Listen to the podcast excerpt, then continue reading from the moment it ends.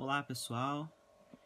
eu estarei nesse momento apresentando o trabalho intitulado Thinking About Human and Fundamental Rights in the Technological Era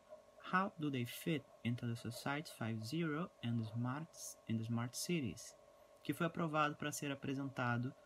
no 4 Congresso Internacional de Direito, Governança e Inovação,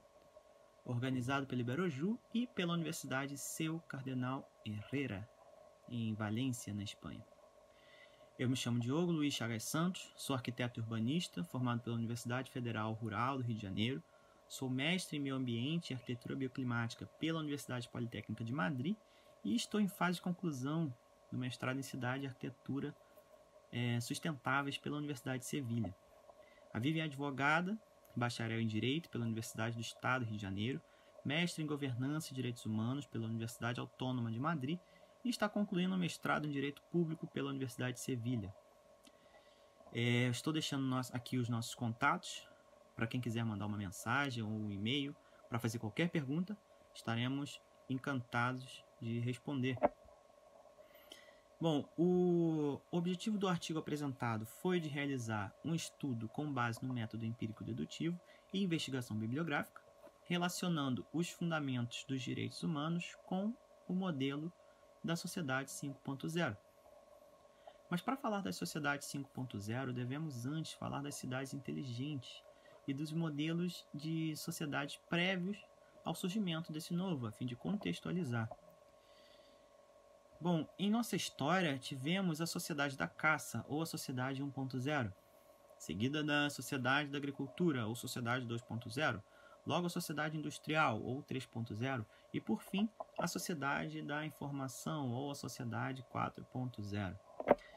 Podemos dizer que atualmente estamos em um momento de transição entre a sociedade 4.0 e a 5.0,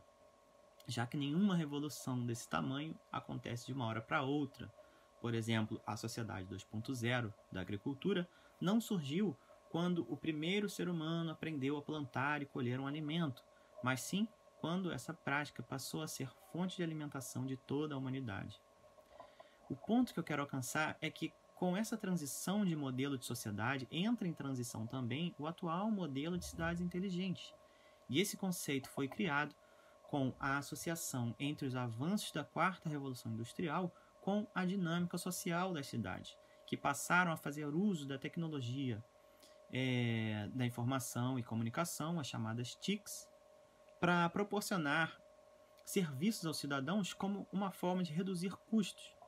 economizar energia ou melhorar a provisão de serviços no espaço urbano, melhorando também a qualidade de vida dos cidadãos.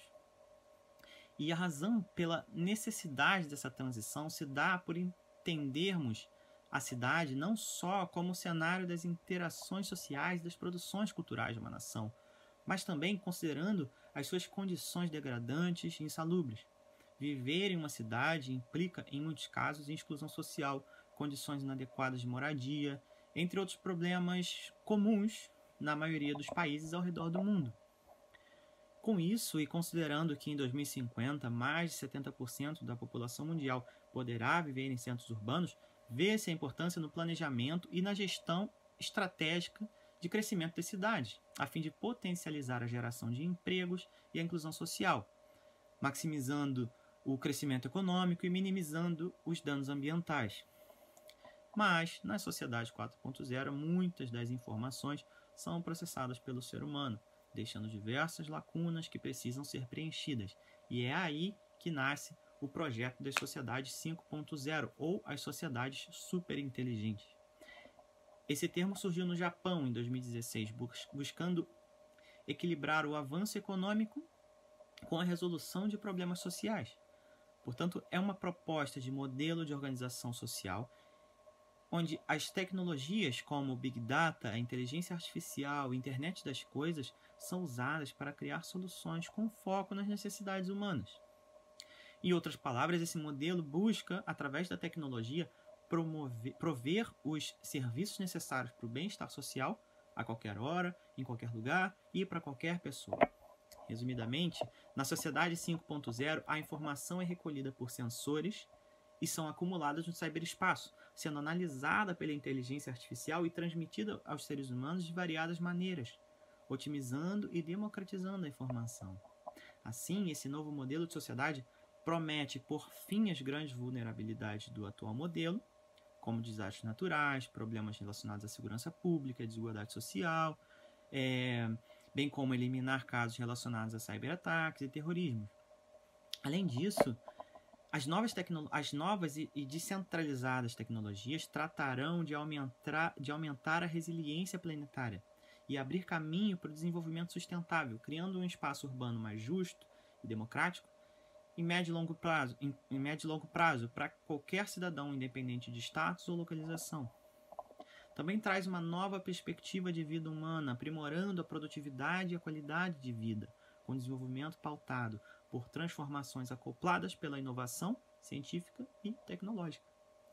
Por meio da inteligência artificial, como mencionado anteriormente, as informações e conhecimentos necessários são fornecidos e tecnologias como os robôs,